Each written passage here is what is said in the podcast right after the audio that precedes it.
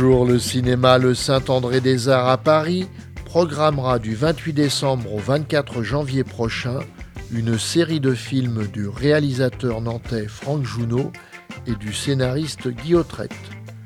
Comment cette rétrospective est-elle arrivée En fait, euh, moi je suis euh, abonné à, sur un, Franck Jounot. un réseau social qui s'appelle cinéma.org.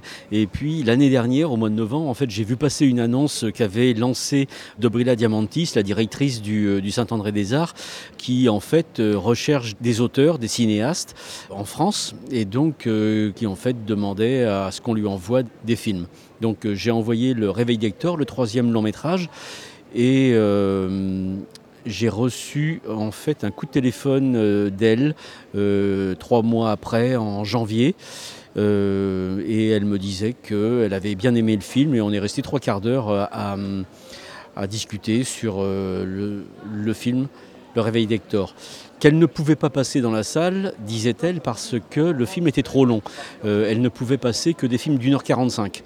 Donc comme le film fait 2h05, euh, elle avait un peu des problèmes, euh, malgré le fait qu'elle aime le film. Quoi.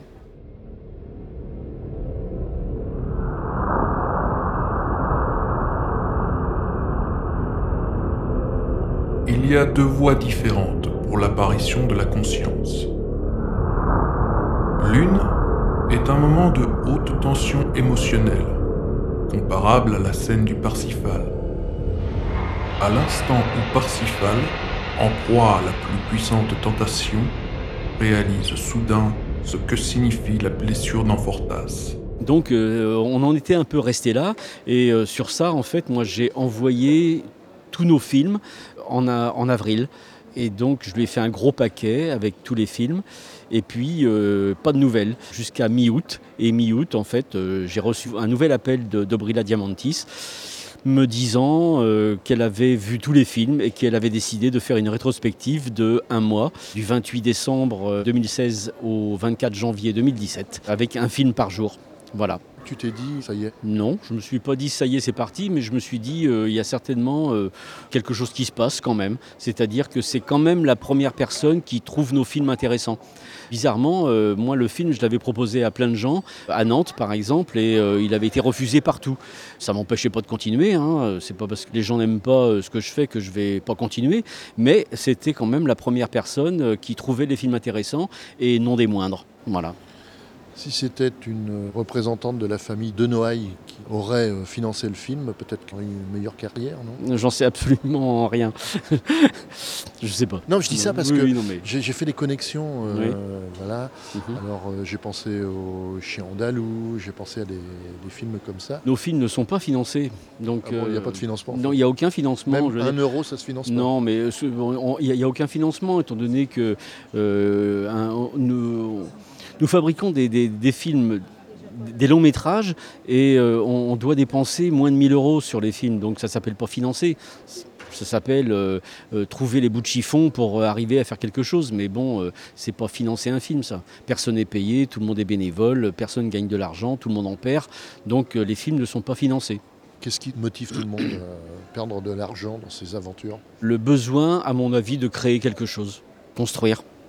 Et alors ma filiation avec euh, un peu euh, tout, tout ce courant euh, surréaliste, ça t'associé Ouais, pourquoi pas Mais sans plus. Euh, Si, si, pourquoi pas C'est une de mes influences. Il y, y en a plein. Il y a plein d'influences. Mais bon, je ne renie pas l'influence de Buñuel ou d'autres. hein, mais bon, oui, il y a le surréalisme, mais pas que.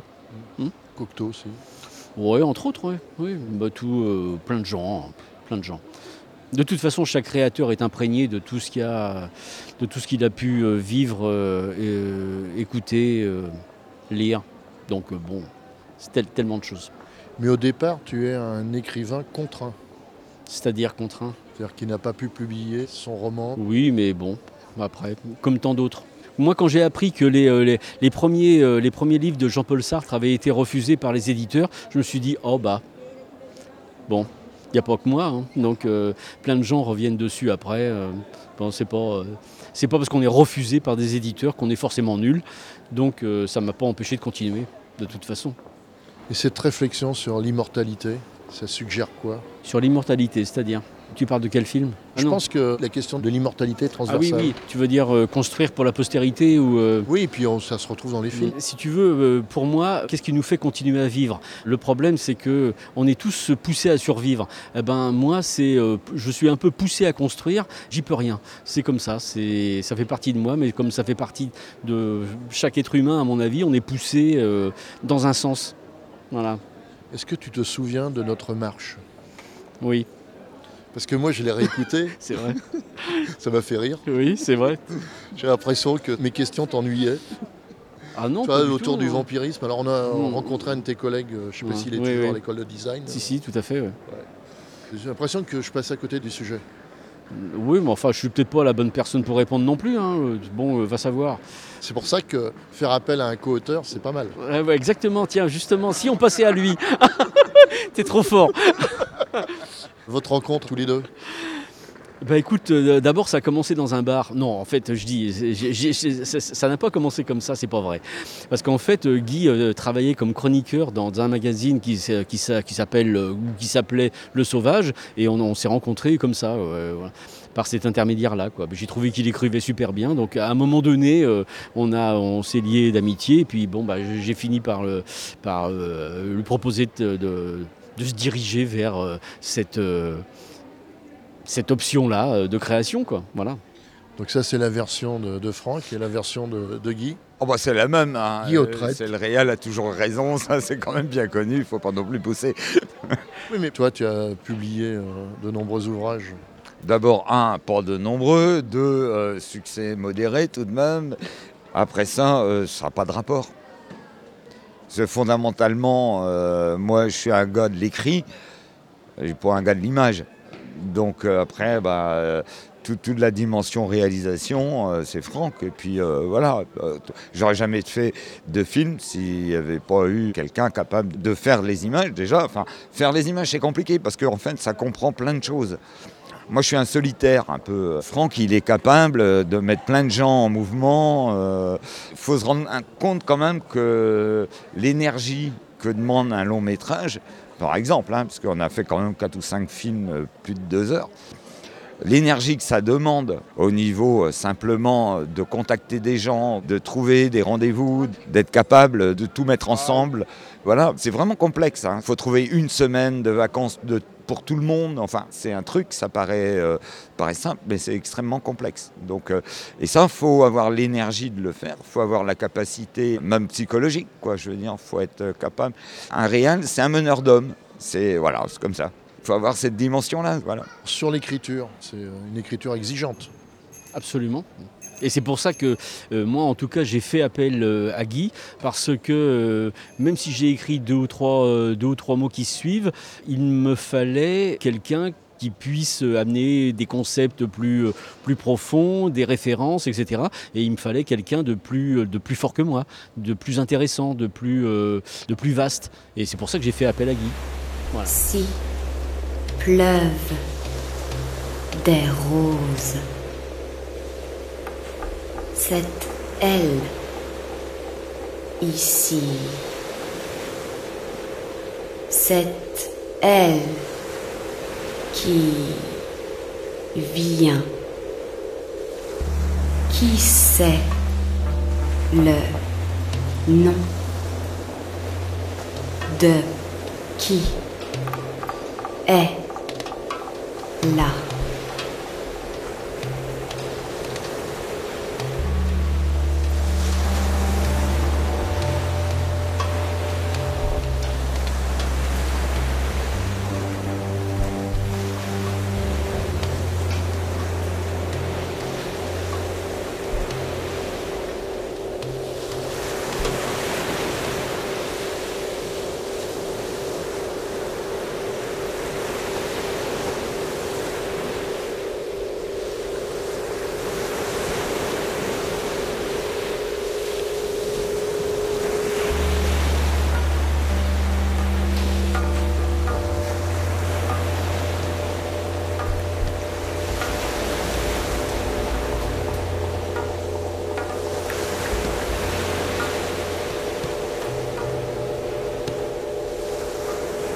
La nef.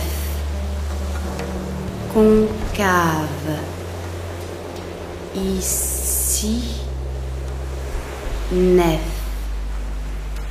convexe, porte à, bon port, porte à, citer. La pélagique,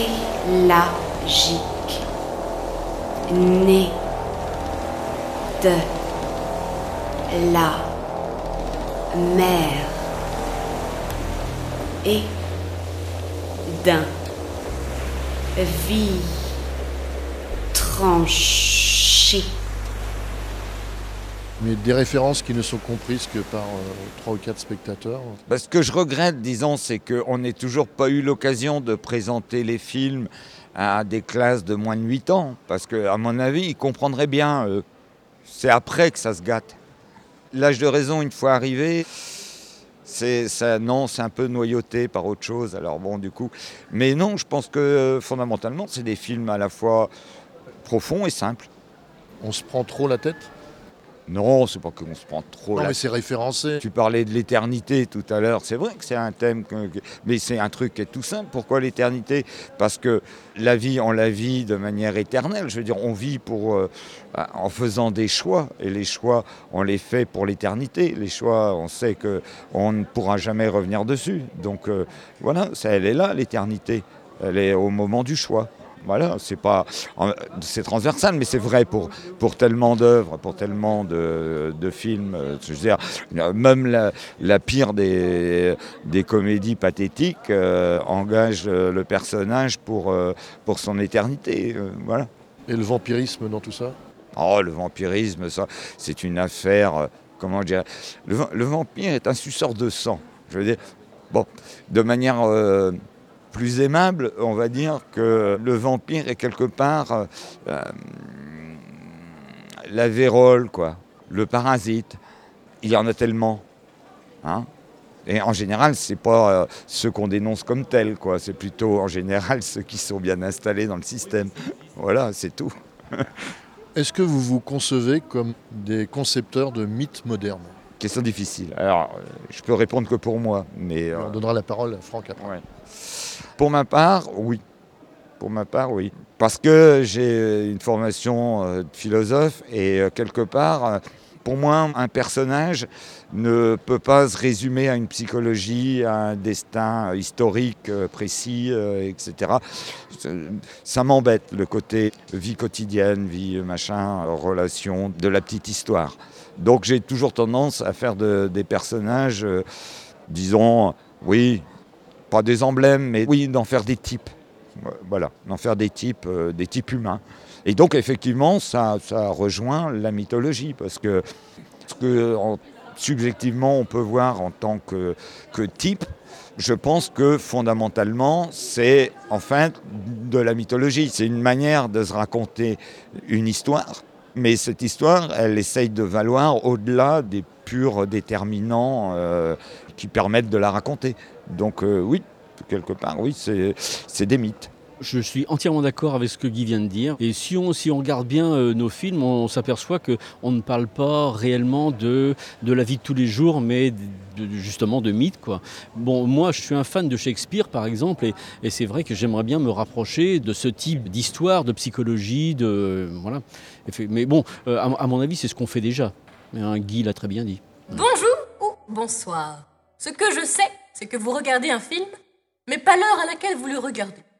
Oui, enfin, je sais quand même deux ou trois petites choses sur votre compte. Bon, à moins que vous ne soyez pas humain. Mais je ne me suis pas présentée. Mais caprice du sort. Caprice avec un S à la fin. Pour vous servir? Franck Jounot et Guy Autrette, respectivement réalisateurs et scénaristes de films, sont les invités du magazine.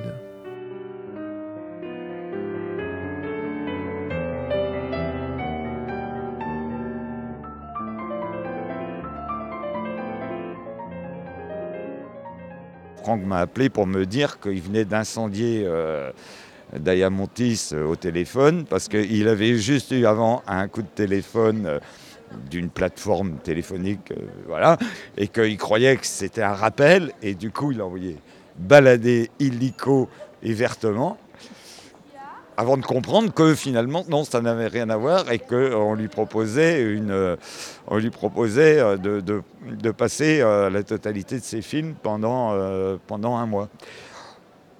Voilà. Donc c'est une émotion double, quoi. C'est-à-dire quand il me dit qu'il a incendié, je me suis dit oh merde. et quand il me dit mais non c'est pas grave, ça s'est bien passé quand même. Bon bah je me suis dit bon c'est super. Ce n'est pas la totalité, ce sont huit films, parce que le documentaire est passé à la trappe. Oui, le documentaire est passé à la trappe, c'est dommage, mais bon, après, il est un peu, euh, il est un peu à part, hein, de toute façon, celui-là, oui. Mais les huit films euh, passent entièrement, c'est-à-dire tout ce qu'on a fait, sauf le prochain long métrage qui sort en mars, à la semaine de la santé mentale, le 23 mars, euh, au cinéma Bonne Garde. Mais oui, tous les films ont été pris. C'est un bonheur. Il n'a pas fait de tabac, euh, le documentaire. Hein. Et en plus, il fait de l'humour. Eh bien, je sais pas, mais en, tout cas, je trouve que c'est un bon documentaire sur la manufacture de tabac. Mais euh, bon, tu es marrant comme gars.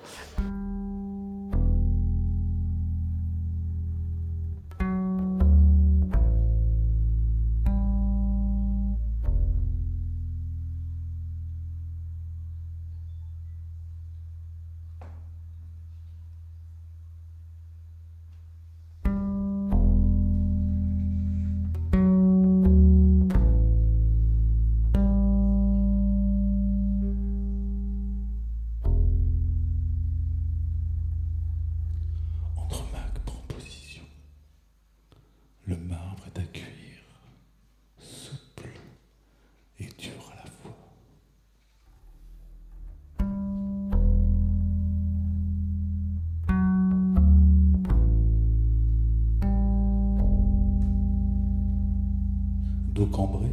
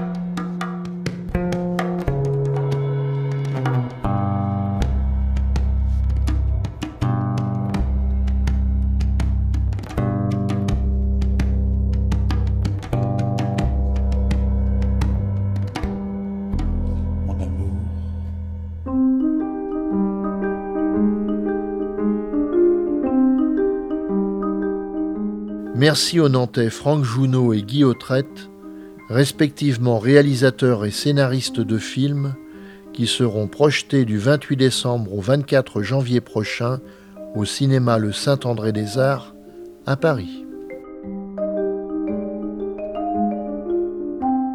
Les illustrations sonores ont été principalement composées à partir de quatre films de Franck Jounot, Le Réveil d'Hector, Les Contes étranges, le fantôme et l'immortel et le concert de Charles-Éric Charrier enregistré dans le cadre d'une résidence à l'hôtel Pommeret.